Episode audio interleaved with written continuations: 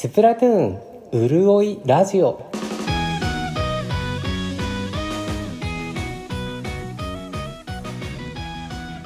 はいおはこんばんちは。カレーライネと申します。このスプラトゥーンうるおいラジオはスプラトゥーンの1プレイヤーである私カレーライヌがスプラトゥーンをして楽しかったことや楽しかったフェスの思い出をお話ししていくポッドキャスト番組です。今週の皆さんのスプラトゥーンライフはいかがだったでしょうか？今週も色々ありましたね。フェス、チョコのフェスがあって、任天堂ダイレクトではね、新しい情報も追加されと、色々ありました。今回もお便りのコーナーを最初にお読みして、そのフェスのことや忍耐のこともお話ししていこうと思います。それでは早速お便りのコーナー。今回のお便りはですね、スプラトゥーン始めたきっかけなんですか？という質問に答えていただいております。コテさん、ありがとうございます。ツイッターでもありがとうございます、コテさん。コテさん、えー、スプラトゥーン始めたのはいつからですか？スプラ2から。初めてスプラを知ったきっかけは何ですか？という質問には、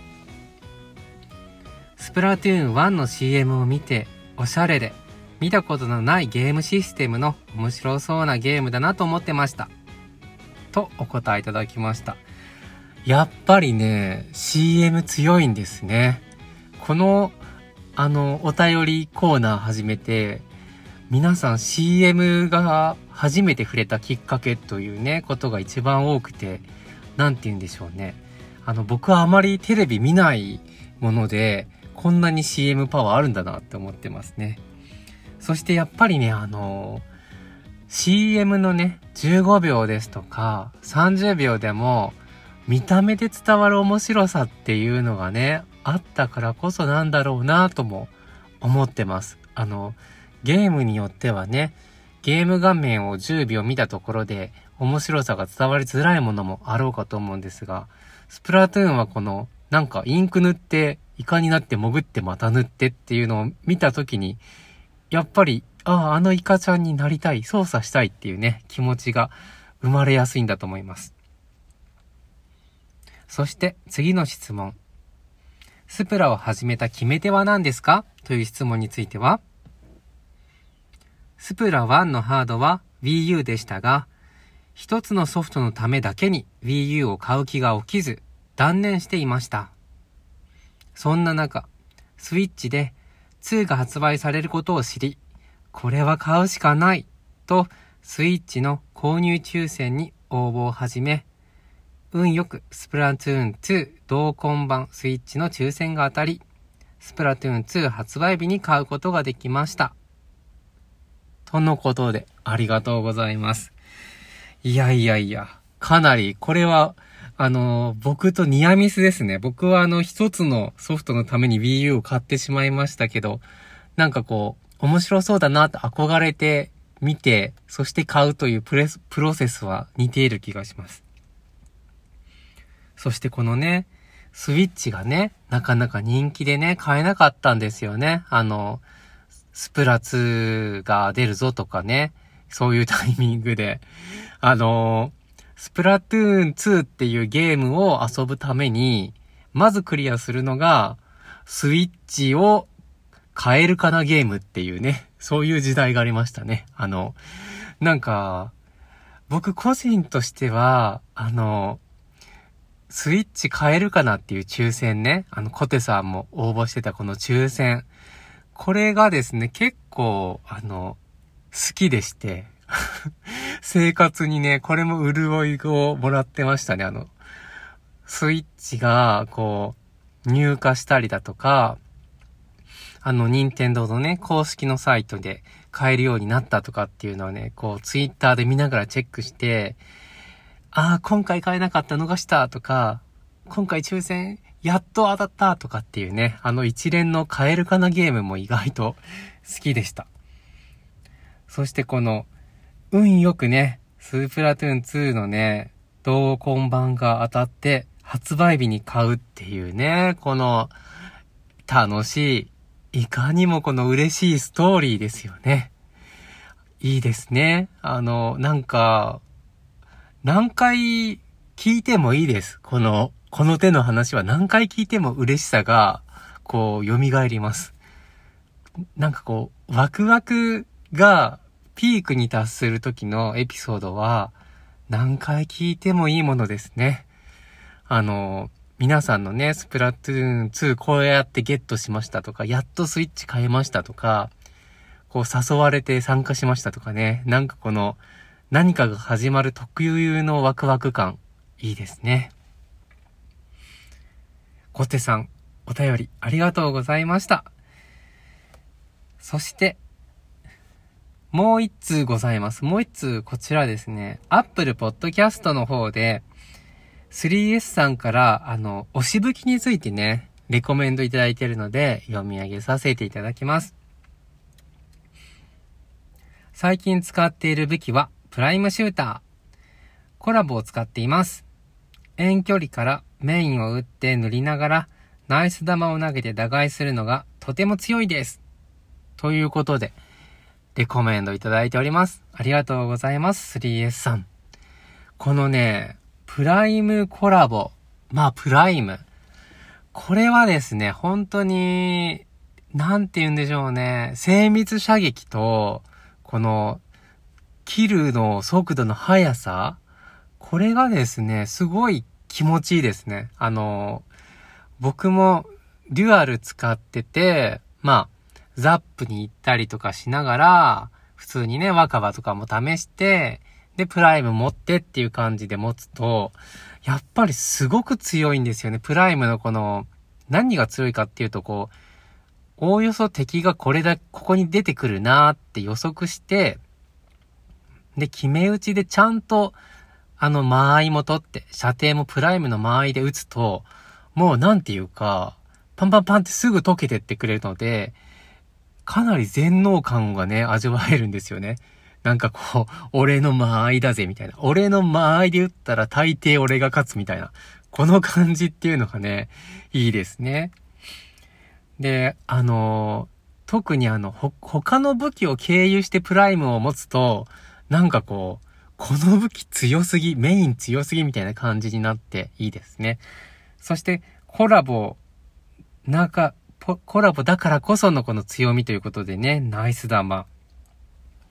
あの、打開でね、やっぱ強いっていうところもあって、はい、おしぶきの方ありがとうございました。はい。そんなところで、お便りのコーナーありがとうございます。引き続き、今回のこのね、コテさんも送っていただいた、スプラトゥーン始めた理由なんですか？のコーナーと、あとあなたのね、スプラトゥーンで潤ったエピソードなんですかのコーナーも募集しておりますので、カレーライドのツイッターの方からご応募ください。ハッシュタグのスプラウルラジの方でも、あの、チェックしておりますのでよろしくお願いします。あ、と言いつつ、問いつつ今週ちょっとチェックができてないかもしれません。ちょっとまた、チェックして、もし、漏れていたら来週お読みしますので、よろしくお願いします。はい。そしてフェスですね。フェスどうでしたか？皆さん。まだ僕は結果を見てない状況でしたが、今回のインクは、かつてないほど美味しそうな気がしました。あの、なんか、チョコの感じというか、何ですか？チョコフォンデュ感というかですね。なんかそういうのがうまく表現されていて美味しそうでした。ただ、やっぱり依然として、あの、イカ人がね、インクによってね、見えやすい見づらい問題ですとかね、そもそもビターのインクが若干見づらいんじゃないかとかね。そういうことあったのかもしれませんね。ただこのフェスもね、今回、今回3回目ですよね。あの、公式というか発売されてから。あの、イカ人問題が特に見直されてる感はないのかなという気は若干するんですが、どうなんでしょうかね見直されてるんでしょうかねなんかこう、あの、イカ人の見えやすい見づらい問題はこう、ブレーコーというか、フェスだから仕方ないやい、手やんでいみたいなことで、このまんま、あの、特に改善されることもなくいくような手触りも受けますね。で、これね、フェス、やっぱりね、鳥からが楽しいっっていうのがね、ありますね。あの、フェス2日ありますけど、やっぱりあの、時間がない時は、せめて鳥からだけ参加したいなっていうのがあります。あの、やっぱりね、あの、鳥からの時って、こう勝ち続けると、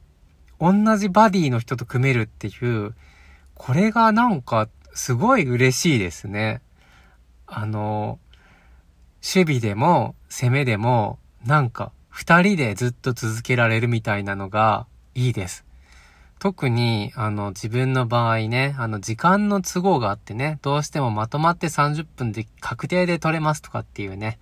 時間の都合がね、なかなか難しいので、あの、フレンドの方とね、やりたいんだけどなかなか時間取れないっていうね、人なので、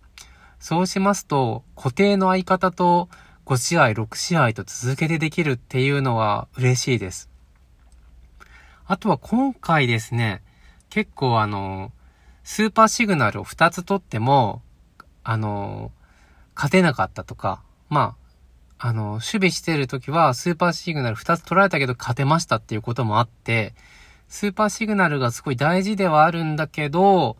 ただただあのね、シグナルに突っ込んで取るっていう戦法も、それだけじゃ勝てないなっていうゲームが、あの、ちょいちょい出てきた印象がありまして、鳥からもですね、なかなか、なんていうのか、バランスが今のところなんか、いい具合に感じています。あの、自分自身があんまり極められてないっていう理由がね、一番強そうですけど、でも鳥から楽しいです。あとはですね、今回フェス、私、ものすごく負けてしまいまして、もう、なんでしょう、一勝9敗みたいな、勝率1割みたいな風になっていまして、特にオープンの方ですね。オープン、チャレンジはまだ、あの、レートが効くからなのか何なのかいいんですけど、オープンの方ではなかなか勝てなくって、で、そういう時にも思うんですよ。あの、不調ですね。不調を不調として認知できるのっていいなって思うんですよ。あの、現実世界で、例えばお仕事しているとしましてね、お仕事してて、あ、今自分なんか不調だな。このぐらい一生休杯みたいな感じの不調だな、みたいなことってなかなかね、あの、そこまでしっかり認識できないので、こう、不調を不調と認識できるスプラってなんかやっぱりいいなって思います。というのも、あの、僕はですね、不調になった時の対応表みたいなのを作ってまして、まあ、例えば、あの、ね、潜伏の時間が短くなってないかとか、仲間を見ずに連携意識が薄くなってないかですとか、まあ、縄張りであれば、前線とか、まあ安全な場所とかを、こうあんまり見ないで行ってしまって、人数も見ないで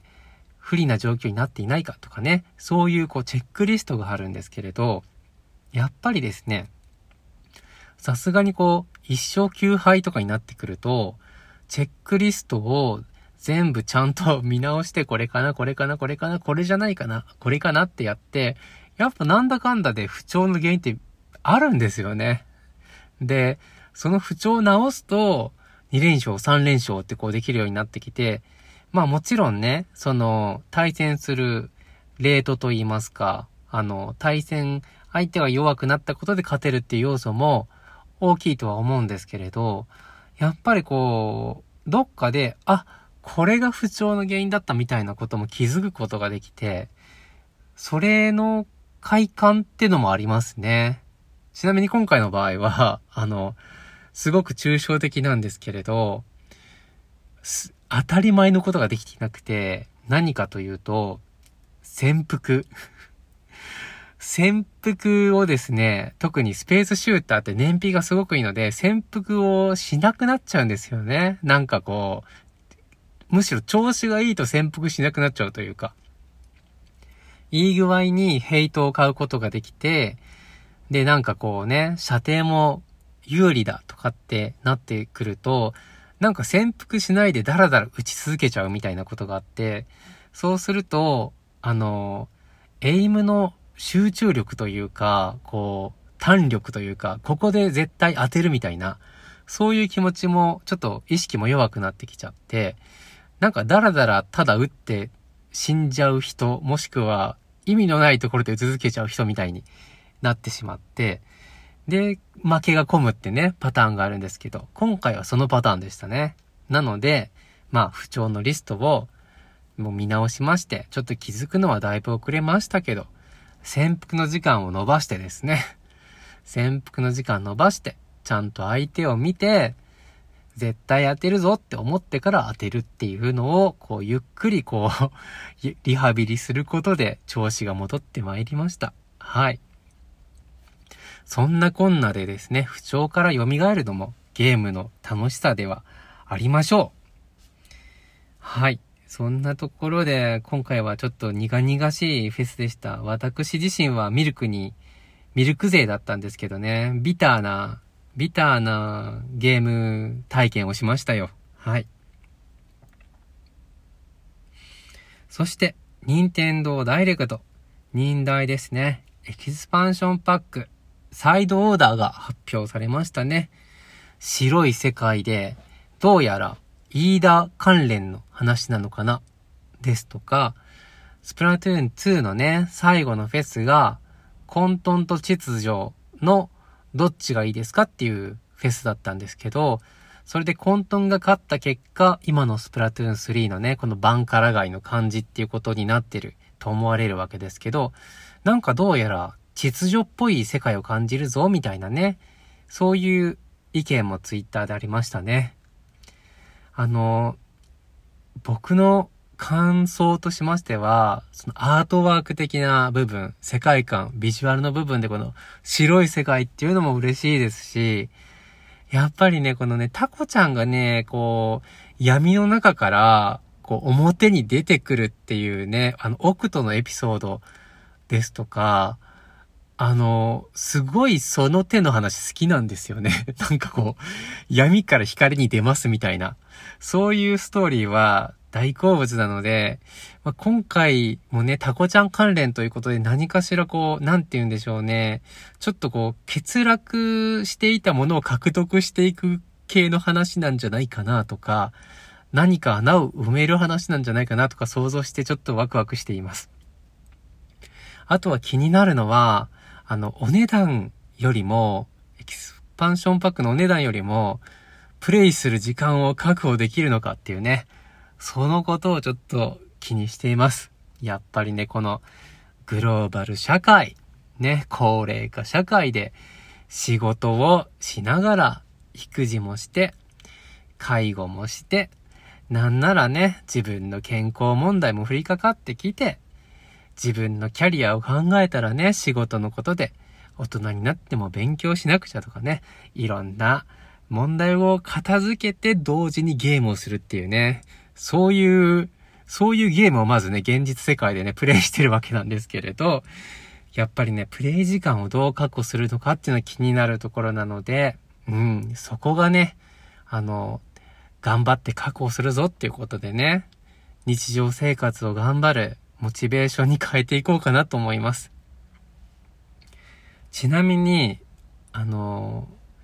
僕の考えるスプラの新しい機能というか、エキスパンションパックのこう、ガラッと変わった世界っていうことで言うと、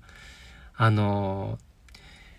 師匠がね、欲しいんですよ。あの、師匠キャラクター。ゲームの中の、あの、師匠が武器ごとに存在してて、例えば、ハイドラの師匠とか、スプラチャージャーの師匠とかのね、イカちゃんタコちゃんのキャラクターがね、欲しいんですよ。で、そのキャラクターと一緒に、なんか縄張りをしたいんです。あの、対人プレイじゃなくて、あの、パソコン、パソコンじゃない、コンピューター相手に縄張りがしたいんですよ。まあ、例えばなんかね、このキャラクター付けでこう、なんかレゲエが好きで、ちょっとだらしない感じの、こう、自堕落的なね、イカちゃんの、こう、パブロ使いみたいな師匠がいて、その師匠にこう、パブロの使い方を教えてもらうみたいなストーリーがやりたくって、で、それをですね、あの、ストーリーモードの感じじゃなくって、縄張りでこうなんか、一緒のチームを組んで、こう、なんか、お前がこのレベルになるまで俺が見届けてやるよみたいな感じで、同じチームでこう、勝ち抜いてって、最後はその師匠に勝つことで卒業みたいな。そういうモードがやりたいんですよ。というのは、単純になんかそのね、縄張りの、あの、ルールの中で武器の使い方を知りたいみたいな、そういう気持ちと、あとですね、大きいのが、特にね、あの、子供が1歳、2歳の時に私思ったんですが、あの、やっぱりね、いつでも切れる、いつでもポーズできる状態で縄張りがしたいという。これですね。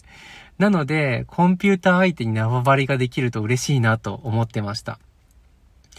どうしてもね、やっぱりあの、あの、普通のね、縄張りもね、